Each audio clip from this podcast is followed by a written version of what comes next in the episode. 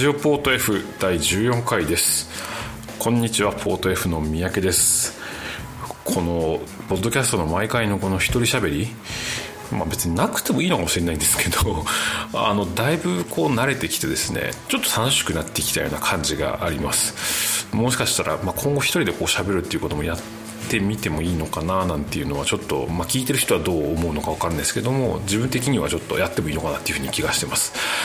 えーと、今日は5月30日っていうことなのでいよいよ来週にインディーカーシリーズ開幕しますね、えー、テキサスモータースピードウェイでジェネシス300というちょっと本来なら600マイルあるレースだと思うんですけども今年は半分の300ということになってますね、えー、ようやくバーチャルじゃないえー、リアルなレースが見れるということで、えー、期待値が上がってる人もいるんではないかと思います、えー、今日はそのインディカシリーズのカオスな歴史を、え、インディカレースレビューのブログを書いている DNF さんに、え、教えていただくということになります。えー、分断とか消滅とかいろいろ繰り返してるシリーズなんですけども、えー、まあ近い将来をちょっと予測すれば、え、予想すればもしかしたら同じようなことが起こるんじゃないか。それからまあレースの選手権のその存在の仕方っていうのはどうあるべきなのかみたいなところもですねちょっと考えちゃうような内容になってますね。はい。あのもし、えー、その事件がいろいろあったインディーカーをですねリアルタイムに見てたという方がいらっしゃったらですねなんかこう、えー、ツイートとかで教えていただければというふうに思います、えー、ツイートはですね「ハッシュタグポート F」シャープ PORTF をつけてつぶやいてください。それでは早速お聴きください。どうぞ。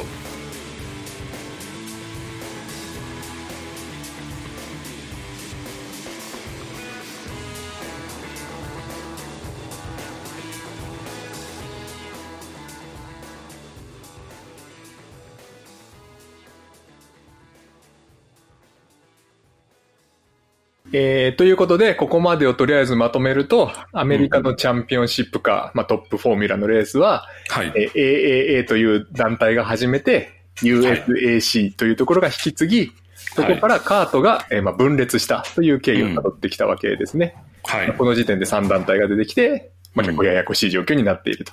時系列で言うと、1979年。はい。に今いるということですね。そうですね。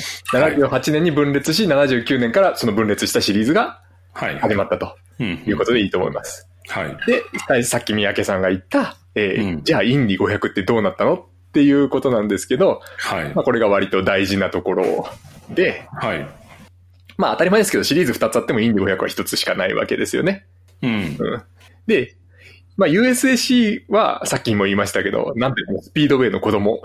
うん。で、で、インディ500っていうのはあくまで USAC の管轄にあるものですね。うんうん、ただまあカートもインディカ名乗った以上、インディ500には出たいでしょうから、まあここで綱引きが起こるわけですね。なるほど、なるほど、はい。で、実際、まあもちろんその資料で見ただけなんで、雰囲気はわかんないですけど、1979年なかなかえー、骨肉の争いが 繰り広げられていたようで、はい、はい。えっと、スケジュールで言うと、3月11日にカートの開幕戦、えー、3月25日に USAC の開幕戦だったらしいんですなるほど。はい、はい。で、その、2週間後の USAC の開幕戦の方を、うん、あの、カート系のチームが、えー、うん、出ねえよとボイコットする。あの別に、うん、出てもよかったわけですけれども、うん、あのもう出ないと。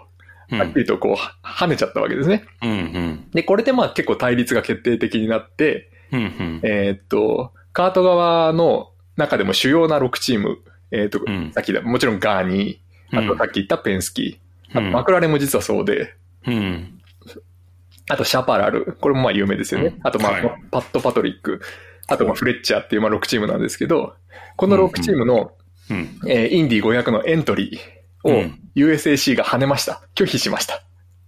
ああ、なるほど、うん、選手権に出ないならインディ500にも出ささねえぞと。うん、というか、まあ、インディ500って、えー、っと、基本的にオープンレースのはずなんで、はい、えー、っと、所定の車を用意して、で、有効なライセンスを持って、ちゃんとした手続きを踏めば、うん、えー、フリー走行から予選までは、あの、誰でも出られる、あの、選手権と関係なく出られるわけ。なるほど。なんですよ。まあ、うん、今も実際そうで、インディカに出てるのは20、えー、20今4台かなぐらいですけど、うんインディ500は33台が出てる。残りの9台は基本的にシリーズに出てないうん人たちなので、うんまあそういう、えーエントリーがあるわけですけど、それをもうエントリー段階で拒否したわけですね。うんでそれはなんか USAC の本当に独断で、あのうん関係が悪いとか、うん本当にそうそういう理由です。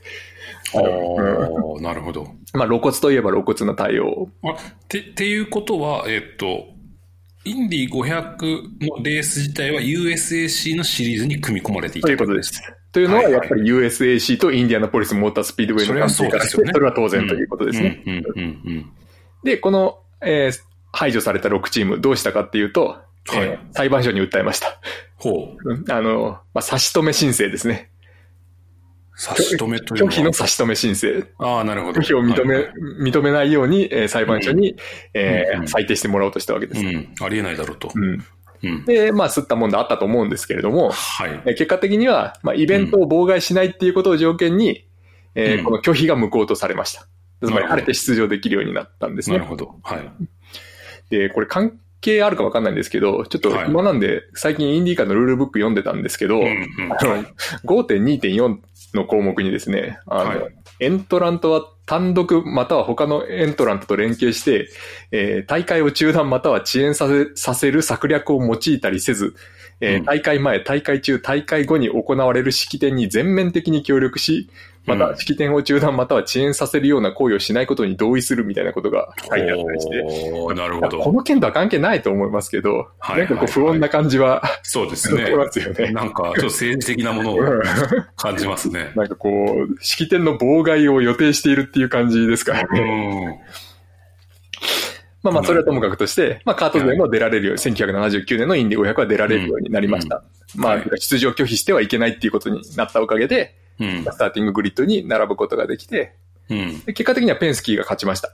うん。えーリック・メアーズ、ポール・トゥービンですね。うん。うん。この人最終的にインディ500で4勝するんですけど、はい。これが初優勝で、あのーレースとは別の意味で綱渡りの優勝だったとなるほど。いうことは言える、言えますね。はいまあ、それが初年度の経緯です。うん。であ、この、この年、79年っていうのは、はい。じゃあ、カート系のチームたちは、独自のその新しい選手権をやり、はい。で、インディ500だけはそっちに出て、っていう、っていう行動を取ったと。そういうことですね。うん、うん、で、まあ、それが最初の経緯で、まあ、どういうことなのっていうことなんですけれども、はい。えー今の三宅さんの言ったことを、えーもうちょっとこう、なんだろう、えーなんて言ったらいいんだ。こうちゃんとまとめると、うんえー1979年のインディ500っていうのは、えーはい USAC の認可の下で行われた USAC の選手権の一戦うん。でありつつ、ありつつ、カートのチームも出場した。はい。はい。で、そのカートの、えー出場したカートのチームの成績は、うん。えーカートシリーズの方のポイントに加算された。ああ、なるほど、なるほど。二重構造になったんです、はいはいはいなるほど、なるほど。まあ、カート独自でインディ500のポイ,、うポイントはちゃんとこっちに入れるよっていうふうにしたわけです。うーん、なるほど。はいはいはい。で、この二重構造なんですけど、うんえー実はずっと続くことになるんですね。うん。えっ、と、どういうことかっていうと、えっ、と、実は USAC の方、この後あっさり、えー終わります。終わる。やっぱ不満が大きかったみたいで、やっぱオーナーがカードの方に流れちゃったんだと思うんですよね。はい。うん。実はもう1979年の時点で、カード立ち上げ初年度なのに14レースうん。やっていて、USAC も7レースしかできてないんですよ。ああ、なるほど。もう風前の灯火。で、うん1980年になったら、えー5レースだけやったところで打ち切り。おおなるほど。で、カートの方に一本化されたわけですね。チャンピオンなるほどシップカー選手権が。はいはいはい。ただ、うんインディ500っていうこの1レースだけは、うんうんずっと USAC が認可してしていくんですよ。なるほど。つまりカートの選手権の、カインディ500以外のレースはうん、カートが認可機関になって、うん。えーカートがカートのシリーズ。でも USA、えインディ500だけは USAC の認可のレース。うーん、なるほど。ただ、あの、最初の年と一緒で、カートのチームが USAC のインディ500に出て、それはポイントはちゃんとカートの選手権に入るって。うんうん。そういう二重状態がずっと続くんですね。うん。うん。で、これ、あの、なんで、ウィキペディアの英語版見ると面白いんですけど、はあの、1985年 USAC チャンピオンシップとか、1986年 USAC チャンピオンシップとかって、記事ページあるんですよ。い。うん。うん。ちゃんと見ると、あの、開催レースインディ500しか載ってないんですね。はあ、そういうことか。うんなるほど、なるほど。一応選手権は、ああるはある。一戦のみのね。そう、建前上、名目上あるはある。はいはいはいはいまあ、事実上は解体されて、うん。多分そういう状況だったわけですね。うん、うん、うん、うん。ただまあ、あの、そうは言っても、うんだんだんこう、関係は軟化していったみたいで、あの、レギュレーションも基本的にはカートの車に準じた形でやれていたはずですし、はいはい。まあ、あの、そういう状況ではあっても、多分みんなもうカートのレースだよねって思ってたんだと思うんですよね。うん。このあたりリアルタイムで知ってる人、ちょっとそのあたりの雰囲気ね、あの、知っていたら教えてほしいぐらいですけど、うん本当だ、確かに。一戦だけですね。そうなんです。で、多分、えーっと、その同じ頃のインディ500の記事見ると、ちゃんとその認,、認可機関が2つ並んでると思いますよ。ああと USAC の選手権でしたと。あ、なるほどうん。しかもこれ、面白いですね。この、例えば85年 ?86 年か。はい。えっ、と、86年だからどうかわかんないですけど、えっと、選手権ポイント、えーぼえっ、と、イインディ500に勝ったボビー・レイ・ホーあ、ルそうそうそうそうそう。1000点っていう。そう。あの、当時は何だったかな、ちょっとポイントシステム、あの、わかんないですけど、結構ね、はい当時はポイントシステム自体が、うんあの、高高い制度で、うんこの点点はそういう理由だと思いますけど、まあうん一応 USAC のチャンピオンですよね。うん。あ、本当だ、書いてる。1位1000点って書いてるわ。あそうそうそう。2位800点。すごいななるほど。まあそういう裏側のあった時代うん、多分ね、表の華やかさからあまり見えなかったところだと思うんですけど、なるほど。まあそういう時代だったんだと。まあ私もまだ見てないですけどね、この頃はう。ん、うん、うん。そういう時代があったと。で、まあそういう、まあ不安定な構造を残した状態で90年代に進んでいくと。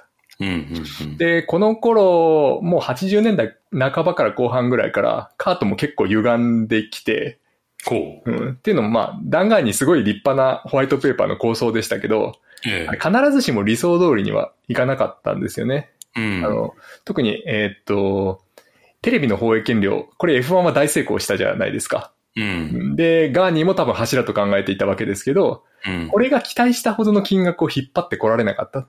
なるほど。で、あとコスト削減もあんまりこう、はかばかしくなくて、うん。えっ、と、カートができて79年から数年くらいで、もう中小企業も悲鳴を上げ始めてるんですよ。うん。で、これはブログ記事書くと書くときに、当時の新聞記事のアーカイブ漁ったんですけど、うん。えっ、と、1981年は、えー年間参戦費用50万ドルぐらいだった。うん。5000万ですかね。まあ、はい今のレートで言うと。うん。で、それが1986年、たった5年でもう100万ドル超え始めてると。うん。5年で倍増っていうぐらいで、うんえーコスト削減が全然進まない。うん。しかも80年代後半に、えーカートの運営自体がうん。特定のチームを優遇してるっていう風に思わせる運営をするようになった。うん。あの、ペンスキーを優遇してるとか、はいはいはパトリックを優遇してるとか、まあ、うんオリジナル6だけちょっと有利になってんじゃないのっていう風にい。うん。思われ始めてたんですよね。なるほどもうなんかこう USAC の時と似たような状況にうん。なったわけですよ。うん。うん。で、そんな中、1989年、うん。えーインディアナポリスモータースピードウェイの社長に、トニー・ジョージっていう人が就任。うん。うん。この人はトニー・ハルマンの孫です。ハルマン一家の一人ですね。うん。うん。で、まあ、えー、まあ知ってる人多いと思うんですけど、よく言えばやり手のビジネスマン。うん。悪く言えば金にがめつい。うん。しかもアメリカ大好きっていううん。印象を結構持たれてるんじゃないかなとうん。思うんですけど。なんかそういう人大統領っぽいですね、今の。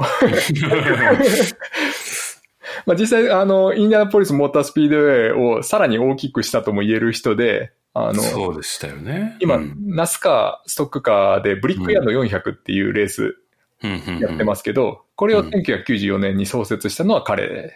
うん。うん。ただやっぱりあの、インディアナポリスモータースピードウェイ自体が、その、うん、キャンプカーのための車、チャンピオンカーのための、あーサーキットっていうふうに、やっぱみんなこう、特に保守的な人は思っていたので、うんまあ、インディーの魂を売った的な批判も当時は、やっぱりあったらしい、あそんなこと思われてたんですね。うんうんなるほど。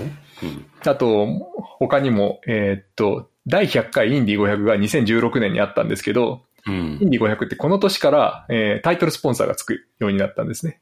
うんレース名に企業名が入るようになったと。うんうんで、まあ、これもやっぱり魂を売ったじゃねえかっていうふうに、あまあ、まあ批判はされた。なるほど。まあ、その代わり金はしっかり稼いできたっていう、まあ、そんな感じの人人なんですね。で、ちょっとかあの話カートに戻しますけど、うん。あの、さっき USAC って、えーっと、60年代から国際化が進んだっていう話したじゃないですか。うんで、カートも発足ししてからほどなくして、まあ多分その10年間の比ではなく一気に国際化が進んで、うん。オーバルレースがもう急減、急速に減っていくんですね。うん。えっ、と、例えばですけど、1975年の USAC は、えーうん。カレンダーの全部がオーバル75年。うんだったと思います。はい。まあ一度はい。一時期ロード入ったんですけど、また全部オーバルに戻っていた頃ですね。うん。で、これが1980年のカートになると、オーバルが9レースで、ロード3レースと、うん。3対1。うん。うん。だったのが、1985年に全体の半分まで減ってるんですね。で、まあ、これはその難しいところで、国際化に対応するために、あの、アメリカ特有のオーバルを減らしたのか、うん。オーバルを減らしたから国際化が進んだのかっていうのは、ちょっと僕には分かんないところですけど、うん。まあまあ、オーバルイコールアメリカっていうのは当然イメージとしてあるので、うん。この時期アメリカっぽさが急速に失われたうん。んじゃないかなというふうに思うんですよね。うん。で、他にも、えーさっき言ったトニー・ジョージが社長になった1989年っていうのが、うん。あの、エマーソン・フィッティパルディ。うん。えーっと、だから、ピエトロ・フィッティパルディのおじいちゃん。うん。彼が、えーインディ500に優勝して、うんさらにカートのチャンピオンになるんですね。うんで彼、ブラジル人で、うんえーに、だから、グレアム・ヒル以来の23年ぶりの外国人インディ500優勝。で、戦後初めて外国人チャンピオンが生まれる。おーなるほど。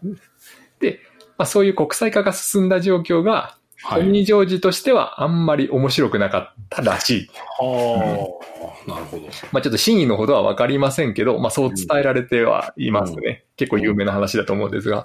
うんうんうんでしかも、さっき言いましたけど、カートの運営がすごく偏っていた状況。うんで、トニー・ジョージも1992年にうんカートの運営に加わってるんですね。うんただ、議決権のない委員かなんかで、うんなんかもう嫌気がさしたのかすぐ辞めてるんですよ。うんで、まあもうそういう不満がトニー・ジョージの中でこう、積み重なって積み重なって、うんそして1994年、うんこの時に新しいシリーズ構想が、をぶち上げるこれトニー・ジョージが。トニー・ジョージが。まあトニー・ジョージ、つまりインディアナポリスモータースピードウェイがですね。そうか。うんおーなんか、歴史は繰り返す。そうそうそう、まさにそうなんです。それが、えー IRL なんです。うん。インディーレーシングリーグ。はいはいはいはい。まあこれもね、カートと並んでもう聞いたことがある名前じゃないかと思うんですけど、うん。でこの IRL っていうのが、えーうんカートの対局に行ったシリーズ構想で、うん。えーカレンダーの全レースがオーバルに戻すと。うん。で、コストはなるべく削減すると。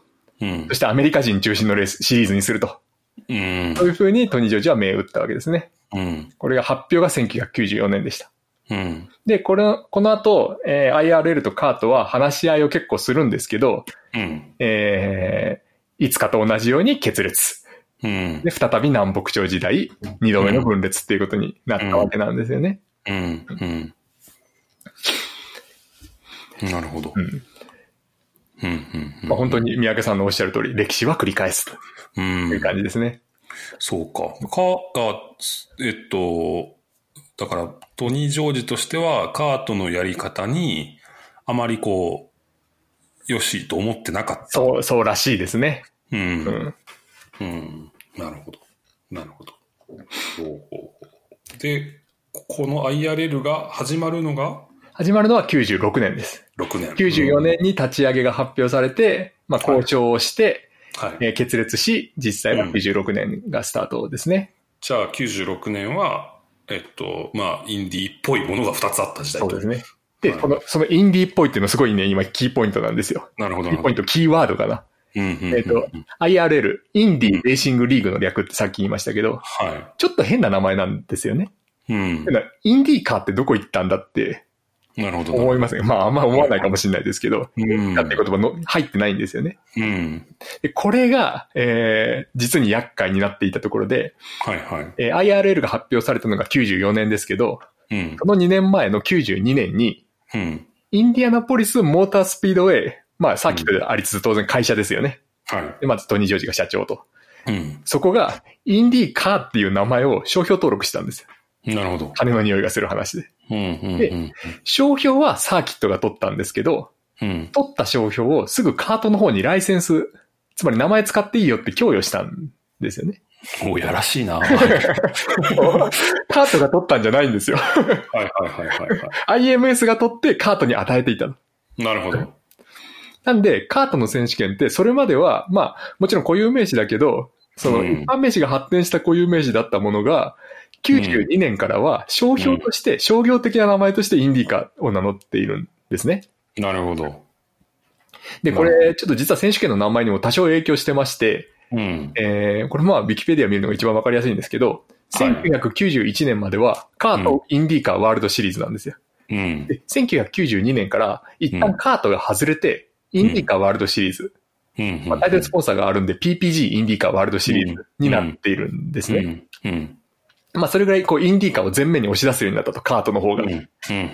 そういう事情だったので、うん。まあ、トニー・ジョージ、インディアナポリスモータースピードウェイは、うん自前のシリーズを立ち上げたくせに、自分ではインディーカーっていう名前を使える状況になかったんです。ああ、使う権利があったのはライセンス先のカーあじゃあ本当は使いたかった可能ト。性そう、がありそう。なんです。うん。なんで、インディーレーシングリーグっていう中途半端なシリーズ名に。ああ、なるほど。あの時、貸してなきゃよかったなそうそうそういうことだと思いますね。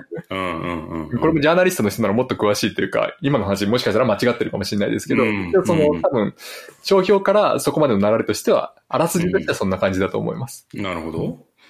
で、さっき言いましたけど、IRL は1996年に実際にレース開催を始める。で、カートももちろんやっていて、完全に分裂。うんしたとで、この時 IRL が何をしたかうんっていうのは、強引なことに、カートに対する、対するライセンスを一方的に停止しようとしたんですね。なるほど、なるほど。まあ、インディカはあくまで俺たちのもんだと。カートには貸してただけ返してもらうっていうふうにやったわけです。なるほど。で、これに対してカートが訴訟を起こす。うん。契約だろうと。うん。で、そさらにそれに対して IRL もカウンター訴訟を起こすと。うん。いやもう完全に商標をめぐる法廷闘争、うん泥沼の法廷闘争ですよね。なるほど。うんうんうんで、まあ、実際この時に何が起こったのかは僕は全然知らなくて、もう本当にあらすじだけ知っている。うんうん。うん。まあ、お小倉重則さんみたいな人なら闇の深い話知ってるかもしれませんけど、うんうんうんで、まあ、裁判があった結果、結果としえー結論として、はい。カカートはライセンスを放棄することになります。おー。ただなるほど。はい。IRL も2002年までは、うん。えー冷却期間として、インディーカの名称使用を停止するっていう、そういう措置に。おー、なるほど。はいはいはいはいはい。じゃあ誰もインディーカーという言葉は使えない状態があったということですね。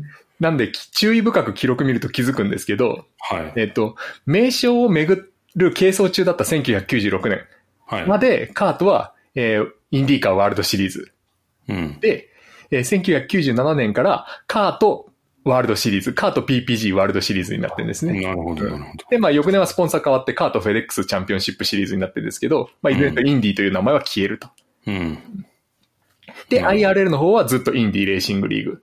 うん。これも途中ちょっとスポンサーの兼ね合いで名前変わる時があるんですけど、まあ、うんインディーなんちゃらっていうのは変わんないですね。うん。うん。というわけで、1997年から2002年までの間、うん。固有名詞で、かつ商標だったはずのインディーカーっていう名前が、うん。アメリカの選手権から一旦形式的には姿を消す。ことになったんですね。で、その間 IRL とカートっていうのは両方とも存在していたわけ存在ですよしていました。これ、ああの、メジャーな方はどっちだったんですか？えっ、と、この当時はカートですね、最初は。ああ、なるほど、なるほど。で、そのメジャーな方のカートはインディーカーを失って、うん。ジャンプカーを名乗るようになるんですね。ここで戻ってくるんです、ジャンプカー。なるほど、なるほど、なるほど。40年ぶりぐらいの復活？選手権名としては。なるほど。すごいなんか古き良き言葉を持ってきたわけですね。そういうことですね。ああ、なるほど。なんでカートって名称の時期、点点では3つの時期があって、そうんの自然発生的に生まれたインディーカを名乗っていた頃と、商標になったインディカーを名乗っていた頃と、で、さらにチャンプカーを名乗っていた頃があったというわけですね。なるほど、なるほど。で、あの、三宅さんおっしゃったように、すごくメジャーなシリーズだったんですけれども、うん、残念ながら今はない。そうか。それが今に至る、まあ、最後の、なるほど、ピースの一つということですね。なるほど。で、そしてその、えー、っと、二つある時代、南北朝時代は、どういうふうに推移していくんでしょうか？そうですね。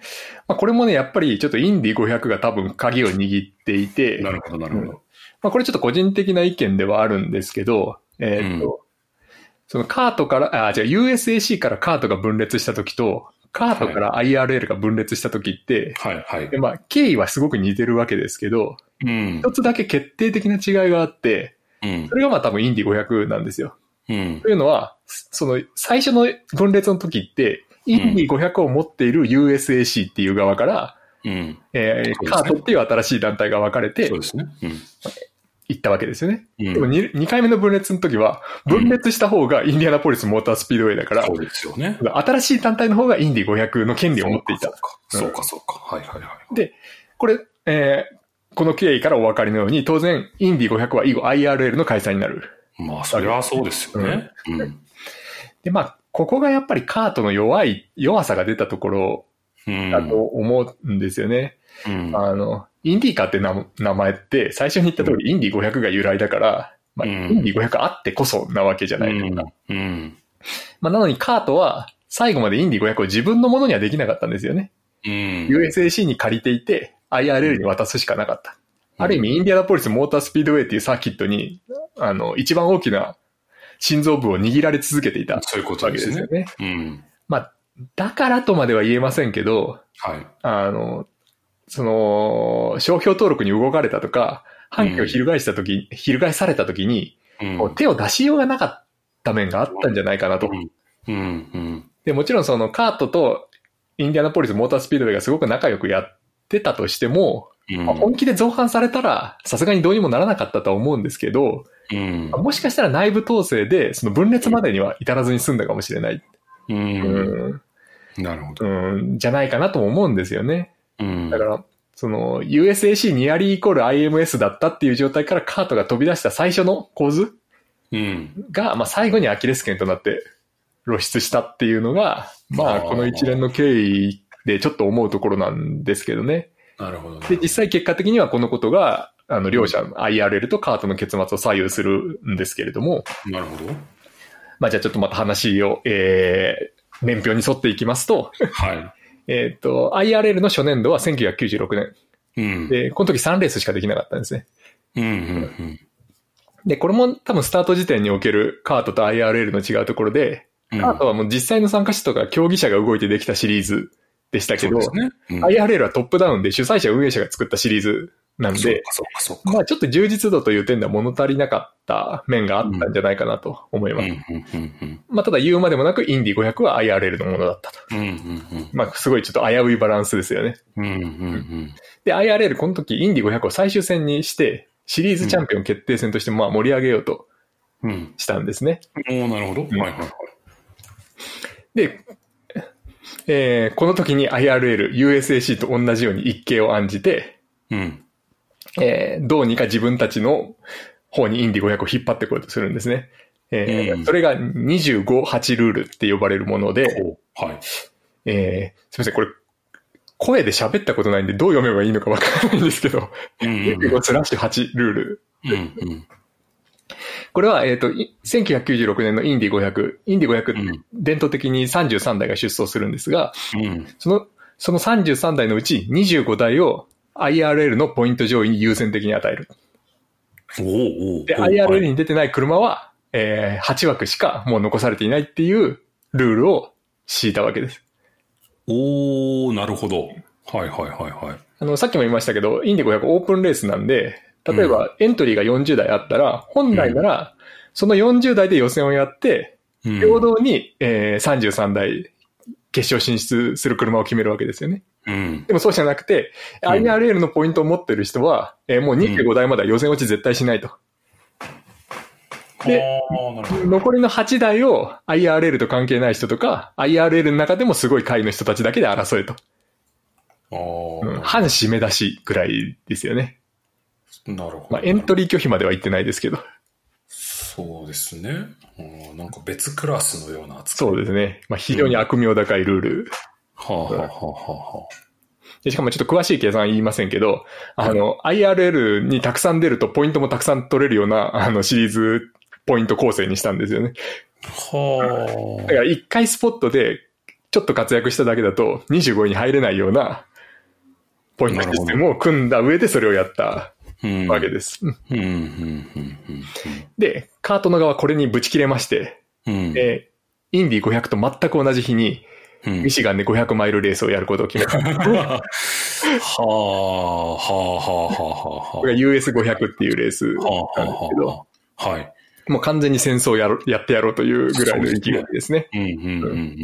まあそういうことになったんで、カートの参戦チームでインディ500に出たのは2台だけでした。うん、一応まあ2台は来たと。うんで、残り31台は U、IRL 系のチームだったわけですね。なるほど。うん、ただ、ここでまあ、えー、急ごしらいの IRL とずっとコンペティティブに戦ってたカートの競技レベルの差っていうのが結構現れた感があって、なるほど。カート系は2台しか出てないのに、1台は2位に入った。おお すごい。うん。で、優勝したのがバディラジアっていうドライバーで、うんうん、まあ、この人後々活躍していくんですけど、当時の時点では、カートにも出たことがあって、うん、えー、最高位が7位だった人。うんうんうん、で、一桁順位も2回しかない。まあ、なるほど。言っちゃなんですけど、その時点では実績はかなりしょっぱい。はいはいはい、はいまあ、そんな人が勝った。というか、それぐらい IRL のエントラントが弱っちかったと。そうですね。まあ、うん、そういうドライバーしかいなかったっていうことですよね。うん。じゃちょっとあの、ミケール・アルボレートもいたんですけど、実は。ほう、はいはいはいはい、はい、あと、アリー・ルイエンダイクっていうインディ500優勝してるオランダ人も出てるんですけど、まあ、ビッグネームは本当にそれぐらいで、うん、カート実績がある人はやっぱりカートに残ってたんですよね。うん。なるほど。この時ってその技術的な規則とか走って車は似たようなもんですか？えー、っと、ただ、レギュレーション微妙に違っていて、カートチームはちゃんと車を作ってこなきゃいけなかったはずです。うん。うん、詳しい人いたら教えてくださいって感じですね。うん、なるほどね。はあ、はあはあはあはあ、なるほど。で、ちなみにですけど、うん、この年の8位が、うん、えー、ガウラのインディーカ中継の解説としておなじみの、あの松田秀さん。おー、8位。8位。インディ508っていうのはこの IRL とカートが分かれた最初のインディ500に出た時の成績なんですね。うん。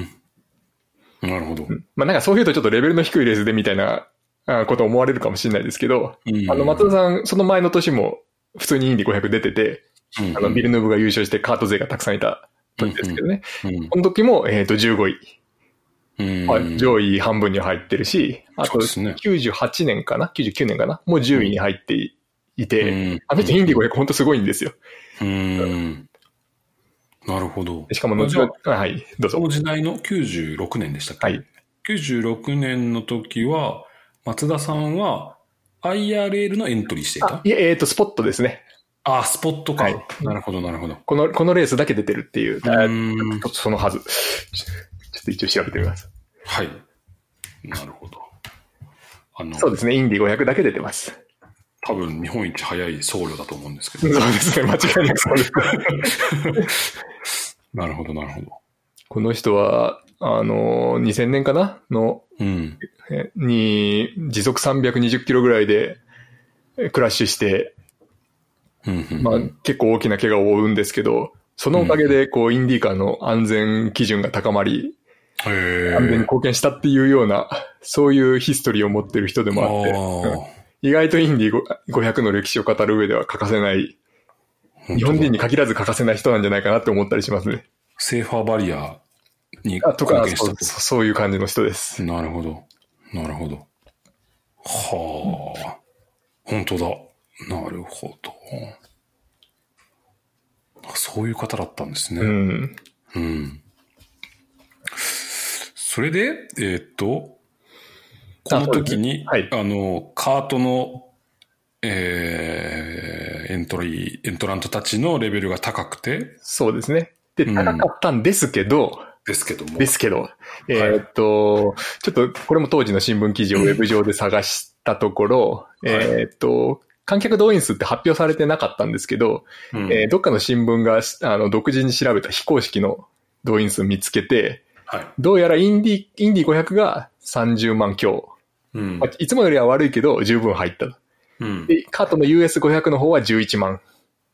ほう。うん。まあもちろんね、あの、サーキットの規模が違うんで、うん。あの、単純には比べられないですけど、うんで。もまあ、これでどっちが強いかは決まったかなっていうなるほど、ね。ところもあったんじゃないかなと。うん、うん、うん。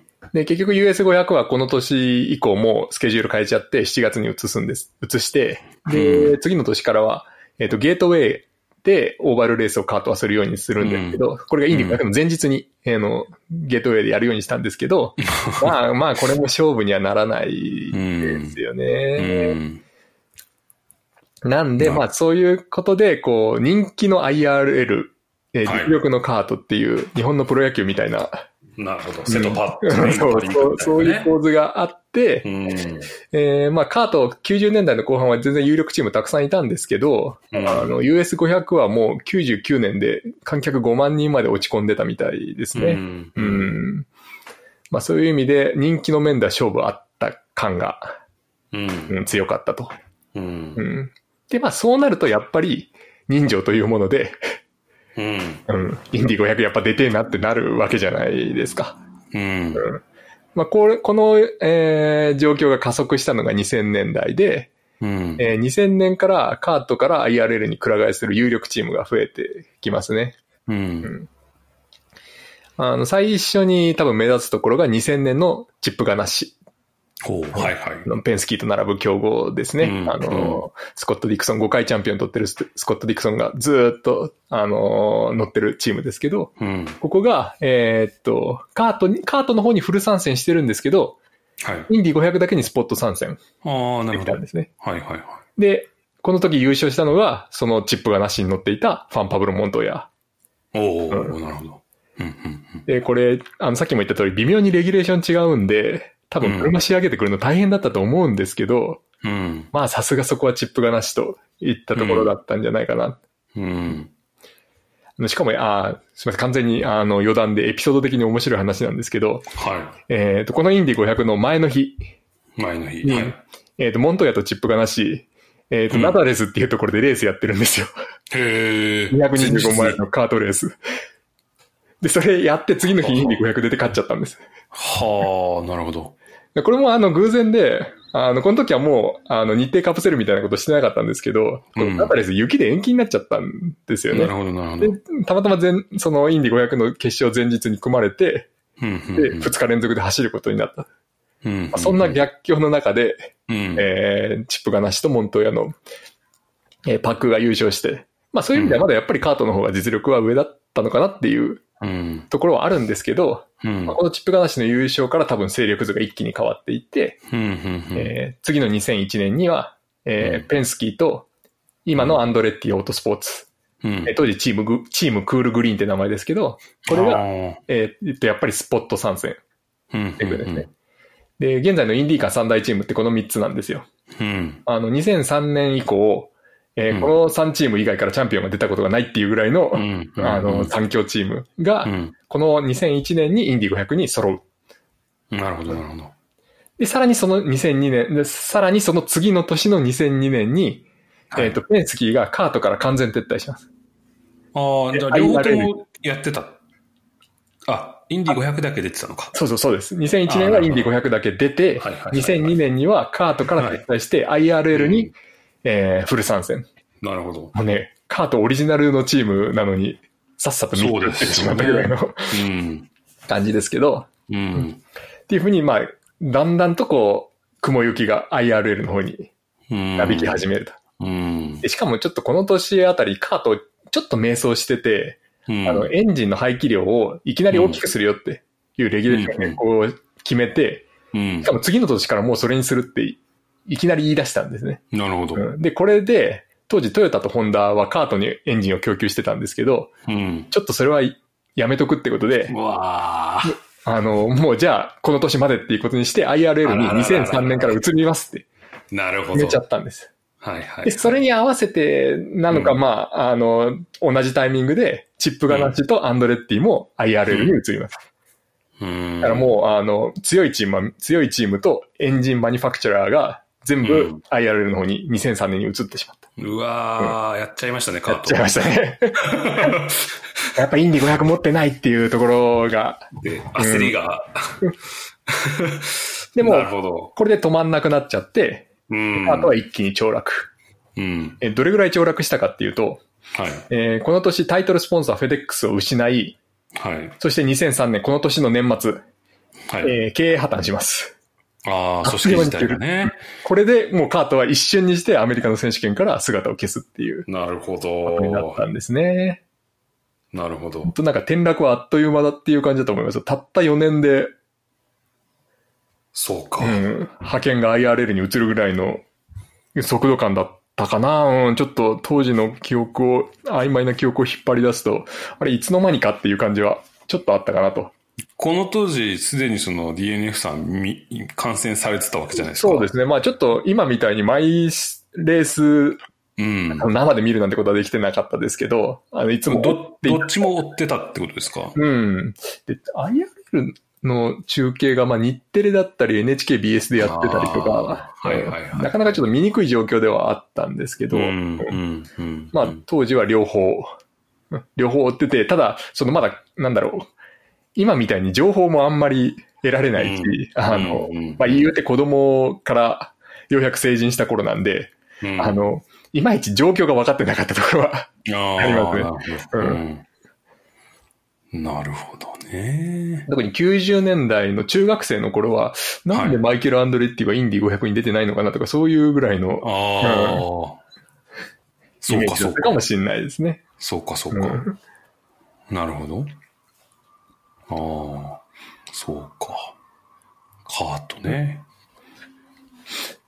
で、えーっと、で、このはい後2003年に経営破綻して、で、はい。一応その、残った資産を引き取った人たちがいて、ほうほう。あのーカートっていう名前は消えるんですけど、チャンプカーシリーズとか、まあ、チャンプカーワールドシリーズっていう選手権として、はい一応続く、続くは続きますけど、うんまあ、ちょっと注目度一気に下がっちゃって、うんえー資金もなくなったんだと思うんですよね。2008年の開幕戦が終わったところで打ち切りうん。になりました。なるほど。であ、あ。最初にあの、セバスチャン・ブルデのチャンプカー時代っていう話しましたよね。はいはいはい。チャンプカーはこのカート破綻後のチャンプカーワールドシリーズの頃に勝ちまくったドライバーなんです。あ、ブルデーは。そうです。はあ。ああ、本当だ。ああ、すごい。あなるほどね。うんうんうんつまり彼のチャンプカー時代っていうのはこの時を指しているんですね。うん。うんうんうんうん。で、ブブルデってインディーカー通算、えーっと、いくつだったかな ?40 勝近くしてるんですけど、はい。まあ30勝ぐらいがチャンプカーで、インディーカーに来てから6勝。うん。ただアメリカってなんか合算しちゃうんですよね。あの、通算何勝っていう時はもう全部合わせた数字で発表されてますね。あチャンプカーとしても、インディーとしても。そう。まあアメリカのチャンピオンシップのレースであるっていうのが多分、建前、うん、まあ、やっぱりそういう考えはあるんだと思います。うんうんうんうんうんうん。なるほどね。はいはいはい。まあ、こうしてカートは消えてなくなりましたと。なるほど。そうかそうか。そうか。僕が知ってるチャンプカーっていうのは多分この時代ですね。ああ、まあ、特にチャンプカーってもう、あの、そのまま口に出して言ってましたからね、言ってましたよね。と違って。うんうんうんうん正式にチャンプカーシリーズ、チャンプカーワールドシリーズという名前だったんで、まあ、馴染みがあったんじゃないかなと思います。うん。なるほどね。なるほど。それで、で、まあ、カートはなくなりましたと。カートはで、それ残った IRL の方ですよね。はい。で、これも2002年いっぱいで、えー消える。名前が消えるごとに。うんなるほど、なるほど。それが、使っちゃいけない期間が終わったそうそういうことです。ザ・うんロードと名乗ってよかったんですね。うんまあやっぱり本当はインディカって言いたかったわけですよね。うんうんうん で、まあそれが2003年に解禁されて、うん。うんこれが現在のインディカシリーズ。とというわけなんですそうか、そうか、そうか。そうか、そうか。こうやって話が繋がってきました。そうか。なるほどね。じゃあ、まあ、あの、なんか、いろいろインディーっぽいものの分断とか分裂とか、ありつつ、はい、えー、っと、今の僕らが見ている、あの、佐藤拓馬が走っているインディーカーというのは、始まりは、えー、IRL であり、ね、で、えー、っと、それが始まったのが2000、違うわ、1996年。年。なるほど。なるほど、なるほど。直接の先祖。直接の先祖。そうですね。だから、これも難しいところで、うん、えー、カートをインディーカーシリーズの前身と言っていいのか。前身ではないですもんね、うん、でもね。うん。まあなんか辿っていくと、こう、なんだろう、おじさんぐらいの位置にはいるわけじゃないですか。そうか、うん、そうですね。なんか、そうか、そうか、そうか、そうか。これは本当に難しいところじゃないかなと思うんですよね。そうですね。うん、親戚のようなものですね。そうそう、間違いなく親戚では、一つのファミリーの中にある、うん、うん、ものではあるんですよね。なるほどね。この辺が非常に厄介だっていう話を、最初にしたわけです。なるほど。なるほど。で、2002年からインディーカーシリーズ。2003年からですね。2003年からインディーカーシリーズ。で、IRL って運営会社の名前でしばらく残ってたんですけど、うん、えっ、と、2011年に、この時に社長が変わったんだったかな。まあ、それに合わせて、うん、インディーカー、インディーカー LLC に名前が変更されて、まあ、これをもって IRL っていう言葉も完全に歴史の中だけの名前になったっていう過去のものになったと。うん。うん。なので、あの、佐藤拓馬が IRL で優勝みたいに言っちゃうと、まあ、それは端的に間違った表現。そういうことですね。あの、なんだろう。2019年フォーミュラ日本チャンピオンニック・キャシディとは言ったら、まあ、スーパーフォーミュラでちょっと突っ込まれるじゃないですか。はいはいはい、それと一緒で、現在はもう IRL はなくて、アメリカのオープンホイールのチャンピオンシップカーっていうのは、インディーカーが運営する NTT インディーカーシリーズ。これだけになったっていうことですね。うん、うん、うん、うん。なるほど。なるほど。いや、なかなか、そうか、そうか。まあ、そうね。分裂が USAC からカート。で、カートから IRL っていう、大きい分断が2回や、分裂が2回あったと。うん。あの、さっきちょっと言ったそのダンガーニーの評価が二分されるっていうのもそこで、うん、まあ、その分断の歴史を作っちゃったみたいなことを言う人も、えいるみたいですよ、やっぱり。なるほど。なんか不満に思えば別れちゃえばいいじゃんっていう、うん、その考えの元になってるのがそのダンガーニーさんであったと。具現化したのがカートの時ですからね。うん、なるほど、なるほど。そうか、そうか。まあ結局やっぱりこの結果を決めたのはインディ500だったっていうのもなんとなくわかるんじゃないかなと。そうですよね。うん、だから F1 で言うとその、なんだ、いろいろありましたよね。はい、あの、F1 なんか GP1 っていうのやりますとかですね。あとまあ、そのモズレとバーニーの喧嘩とか、うん、うん、もありましたけど。その中で、その中ではやっぱその F1 ではフェラーリの存在が主流だったりしてましたけど、そ、ねうん、インディで言うとインディ500っていうその1レースが非常に、まあ、心臓部というか、そういうことですね。あの、重要なピースであったと。うん。まあ、それゆえにインディーカーであると言っていいんじゃないかなってそうか、うん。インディーがやっている、インディー500をやるからインディーか。そうですね。それはもう。魂みたいなもんじゃないかなと。なるほど、なるほど。なるほど。なるほど。面白いですね。うん、ちょっと、見方変わりそうですね、これも。まあ、ちょっとそういうふうに覚えておいていただけると、ああ、昔の話ってこういうことなんだっていうのが、わ、うん、うん、かると思いますね。うん。なるほどね。そして、今後という点で言うと？うん。まあ、これはちょっと予想は全然できないですけど、はい。はい。あの、ちょっとこう、謙虚不快な切り方をすると、うん、USAC が生まれてから、消滅するまでって大体25年なんですよね。1956年から1980年ぐらいまで、うん、まあ、実質的な消滅ですね。うん、で、カートが生まれてから、うん、えー、カートが破綻するまでっていうのも、まあ、79年から2003年なんで、まあ25年ぐらいですね。うん、IRL が生まれてから今、だいたい25年なんですよね。おおなるほど。まあ、分裂する周期が。まあ、だからどうしたって話ですけど、完全にリンクス的な話でしかない。2回の例で言うなっていうことですけど。ええー、なるほど。ただ、あの、まあ、それ自体はどうってことじゃないんですけど、実際にインディカーシリーズも、その UFAC とかカートが起こしてたような精度疲労、金属疲労みたいなことを起こしてる部分もあるかなとは思うんですか。ですよね。うん。だあの、IRL ってその最初に言った通り立ち上げのうん。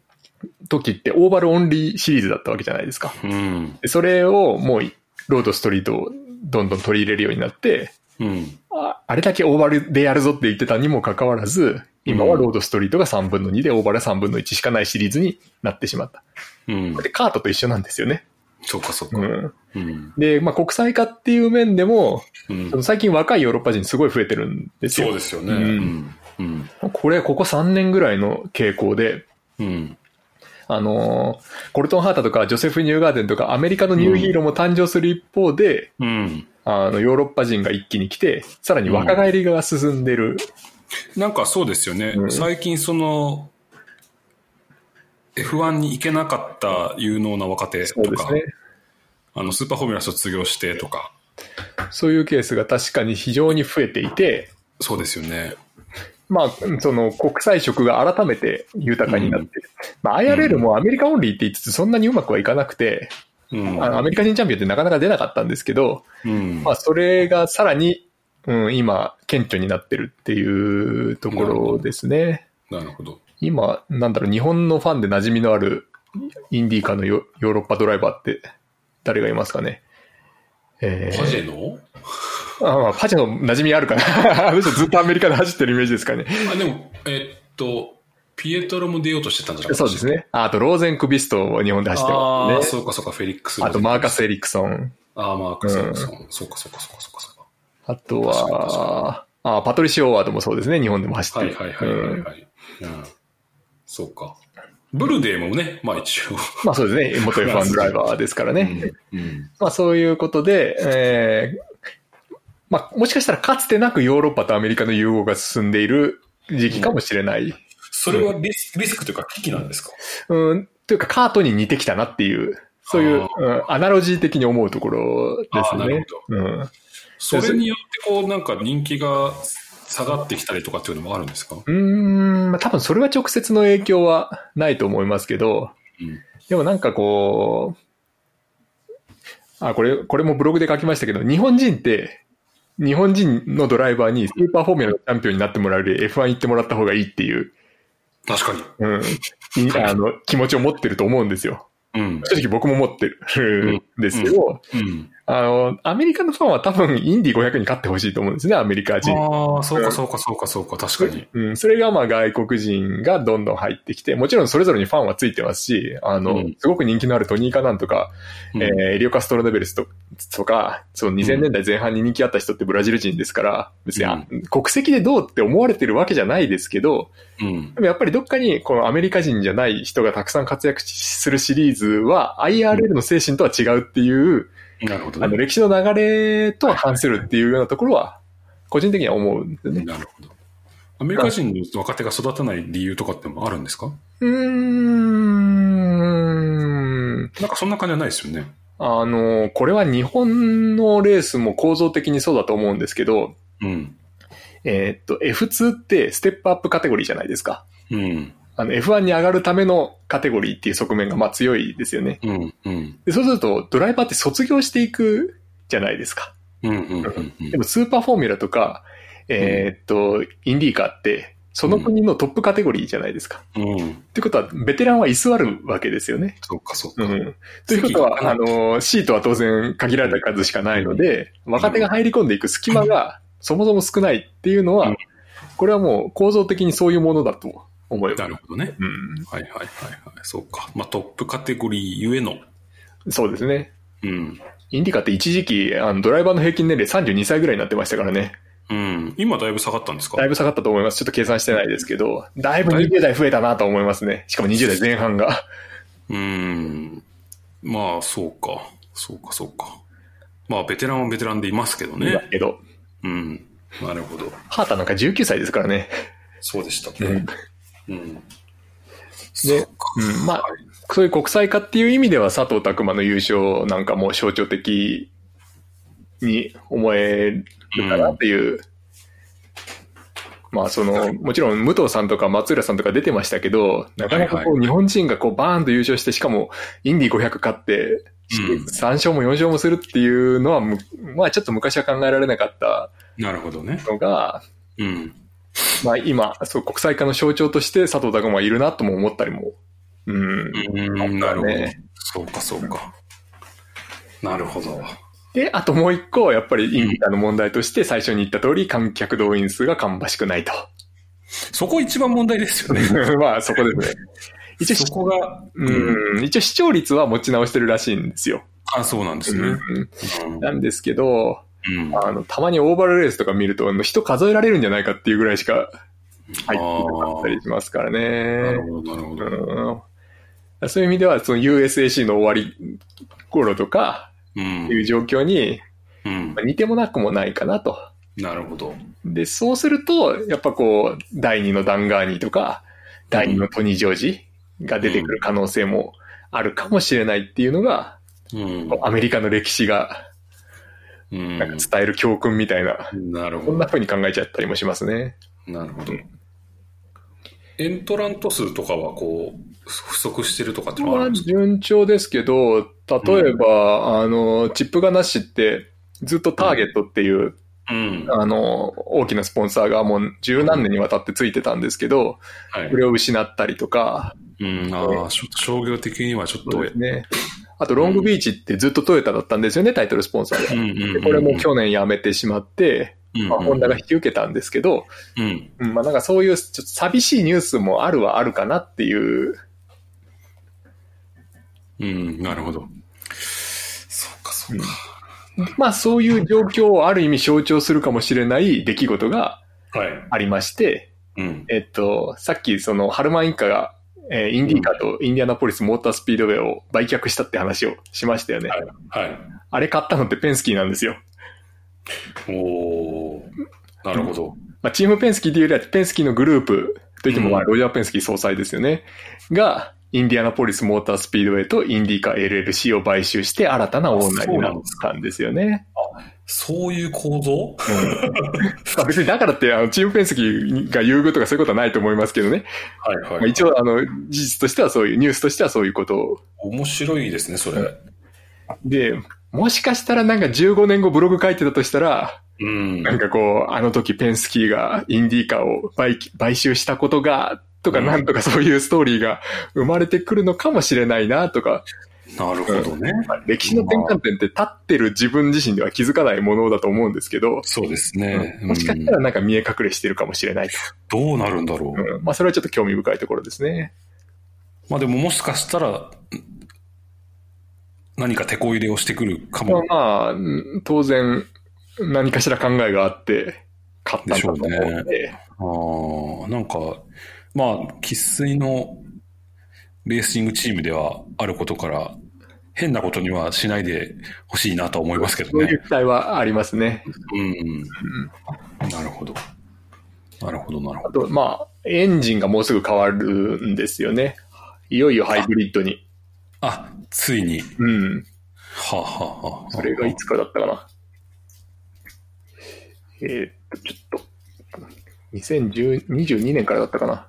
そうですね、2022年から、えーシングルソースハイブリッドシステムと。なるほど。うん。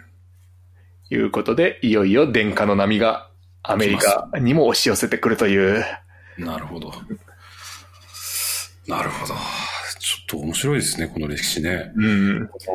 なんであの、あんなにインディ500には人が来るのかなんでしょうってね。いうこともなんか、あの、まあ、ちょっと、なんとなくその、まあ歴史があるとかですね。うんあれ、あんなに人が来るから大事な一戦であるっていうこともよくわかりましたし。そうですね。うん。まあなんだろう、その、さっきも言いましたけど、最初にこう、注目されるレースを作ろうって割とちょ豪華に始めてる。うん、そうですよね。うん。で、なんかこれ、ちょっと話ずれますけど、競馬って今中東の国が結構参入してて、うん。その入ってくるときにいきなり世界最高レベルの賞金額のレースをほ作るんですよね。なるほど。まあ、今一番有名なのドバイで、うん、うん。で、ドバイワールドカップっていうレースがあるんですけど、はいあ。れができた時が当時の世界最高賞金額レースうん。で、でしたし、あと今年2月にサウジアラビアでサウジカップっていうレースも作られたんですけど、うんこれすごいですよ。えーっと、これか。ちょっと待ってくださいね。ちょっと調べる。はい、えっ、と、まず、レース登録料が無料。うん。それぐらいは。えっ、と、うん、馬の滞在費と、うん、えー、飛行機の輸送費。これも主催者持ち。うん、さらに関連スタッフの旅費。これも主催者負担。はい、はい、はいはいはいで、一着賞金が1000万ドル。1000万ドル ?1000 万ドル。11 億円ぐらいですかね。10億5000万円ぐらい。すごいですね。10着賞金20万ドルですから。おお2000万。うん、しかもその、そのレースだけじゃなくて、サウジデーって言って、あの、6列ぐらい、うん、あの、まあ、もうちょっと賞金は安いですけど、うんうん、あの、すごいレース作って、1日で一気にやるから、みんな出てくれっていうふうに馬集めて、で、まあできたばっかりなんでまだ格式はないですけど、多分2、3年後には G1 になっているはず。うん、なるほど。まあそんな風に多分、そう、いきなりドカンと金を積んでおけば、うん、こう人も自然と集まって、なるほど。格も追いついてきて、うん、で、伝統が追いかけてくるっていうようなところがあるんじゃないですかね。だからそういう意味では、最初の、えー、っと、トニー・ハルバンが、そうですね。まあ、第1回で豪華に作り、トニー・ハルマンが立て直した、その、その、豪華なイベントっていうものが、そのまま伝統を生んできたっていう。うん、だから、もう、あの狙いだけはね、うん。あの、なんて言うんでしょう。あの、何も変わらずあるわけですね。そうですね。ああ、なるほど。だからまあ日本のモータースポーツもね、難しい状況きっと続いてると思うんですけど、うん、細かな工夫ももちろん大事ですけど、こう札束の暴力みたいな ものの方が人を動かす可能性はあるかもしれないなってね。なるほどね。まあ、もちろんね、原子が問題にはなっちゃうわけですけどね。うん、そうか。まあ、象徴的なもの。まあ、鈴鹿1000キロも変わっちゃってましたしね。そうですね。うん。富士24時間かな。まあ、もともとあれは耐久みたいな、耐久みたいなのが耐久ですもんね。うん、うん。ちゃんと夜までやろうみたいなことで10時間にしたから、ある意味先祖返り、うん、ああ、なるほどね。うん。そうか、そうか。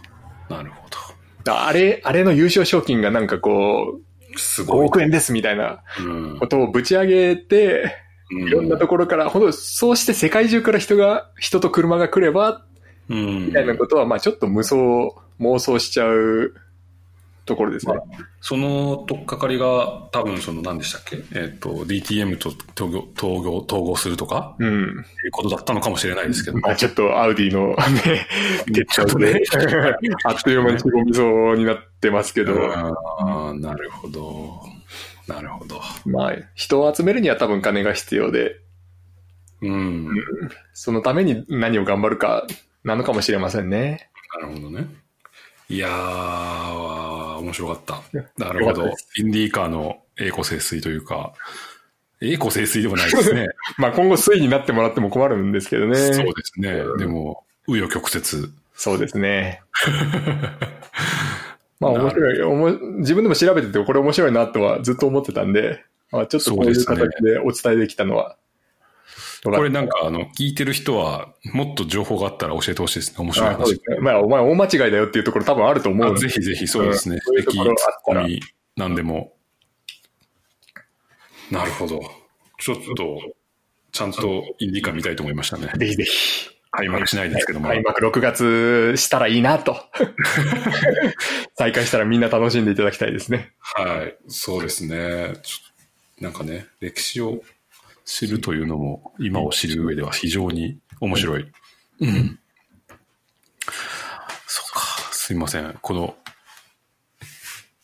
長い時間ありがとうございます。いや、こちらこそありがとうございました。はい。はい、ではでは、えー、っと、インディーカーの、えー、なんて言ってましたっけね？インディーカーに至る、インディーカーシリーズに至るまでのアメリカンフォーミュラの歴史や現在、えー、まあ一言で言うとインディーカーっぽいもの。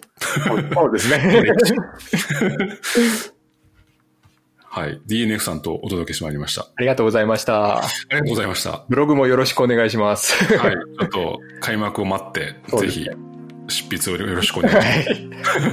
アンダーグリーンフラッグってアルファベットで検索すれば出てくると思います。そうですね。はい。ありがとうございます。ありがとうございました。はい。